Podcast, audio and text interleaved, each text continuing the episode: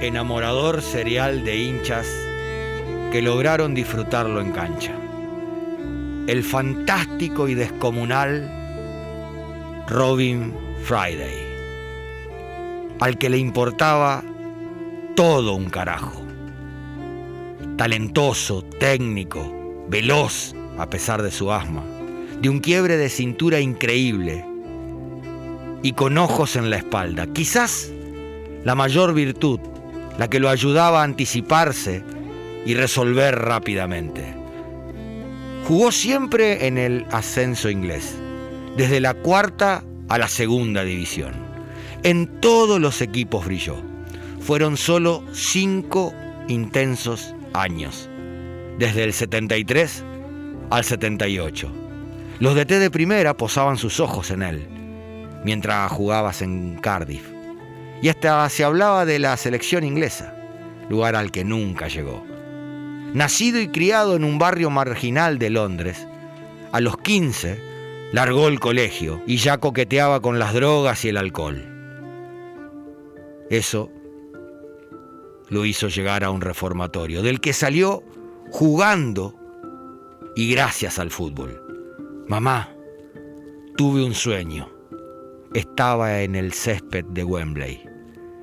El Queen Park Ranger lo busca para sus inferiores, lo mismo que Chelsea, pero eligió al His, equipo de la cuarta inglesa, solo porque su pub de cabecera quedaba cerca. Buena y barata cerveza y el único lugar de donde todavía no lo habían echado. Más rockstar que un futbolista. Pero en los partidos era rock en forma de fútbol. Duro y atrevido, rebelde y contestatario. Eterna campera de cuero con remeras roqueras. Y muchas veces se lo escuchaba tararear a Janis Joplin en el medio de un partido. El anecdotario, contado por sus compañeros, y Hurley, el entrenador que más lo comprendió en Reading, es inagotable. Había que acostumbrarse a que Robin no entrenase jamás, a que llegue borracho, incluso con el partido empezado, pero entraba a cancha y todo era magia. Odiaba que sus compañeros no dejen el 100% en campo. Resolvía jugadas que parecían imposibles. Regateaba cuantas veces sea necesario. Hasta el mismísimo Bobby Moore lo sufrió, ícono de la defensa inglesa. En un partido por FA Cup, los de Friday ganaron históricamente. Bobby no lo podía agarrar, se cansó de tirarle patadas, pero el que sí lo agarró fue Robin. En una jugada tras gambetearlo, se frena de pasada, le aprieta los testículos y sigue. Rebelde, decíamos, en otro match. Identifica en cancha a un policía que cuidaba las gradas, el mismo que la tarde anterior se lo había llevado detenido tras una gresca en un bar. Caía a los entrenamientos con el ojo negro. Siempre era liberado porque muchos de esos polis lo admiraban como jugador. Después de convertir un gorazo de emboquillada, salta al muro que separa la tribuna del campo, le quita la gorra al señor de la ley, se la pone y lo besa en la boca una locura total para esas épocas, un escándalo. Le pegaba muchísimo. Era la única manera de pararlo. Y ni así lo lograban. Robin jamás se quejaba, se paraba y seguía. Cuando convertía, buscaba en el festejo a los agresores y le hacía el signo de la B con los dedos.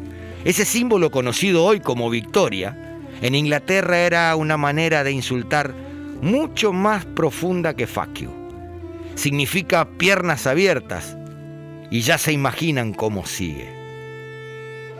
En el board hit, papa habitual de prostitutas y dealers, él era uno más, amado, respetado y ampón. Como todos, pero era más ladrón que los ladrones. Y también lo rajaron de por vida, por hacerla del elefante, como él mismo la bautizó, en más de 20 oportunidades. Se tomaba todas las cervezas posibles. A la hora de pagar, metía las manos en sus bolsillos, sacaba las fundas hacia afuera, se bajaba la, la bragueta y dejaba aparecer su pene. Emitía el sonido del elefante y decía, he aquí quién pagará la cuenta. No vivía del fútbol. Durante las mañanas se lo veía en los techos colocando tejas para ganarse la vida.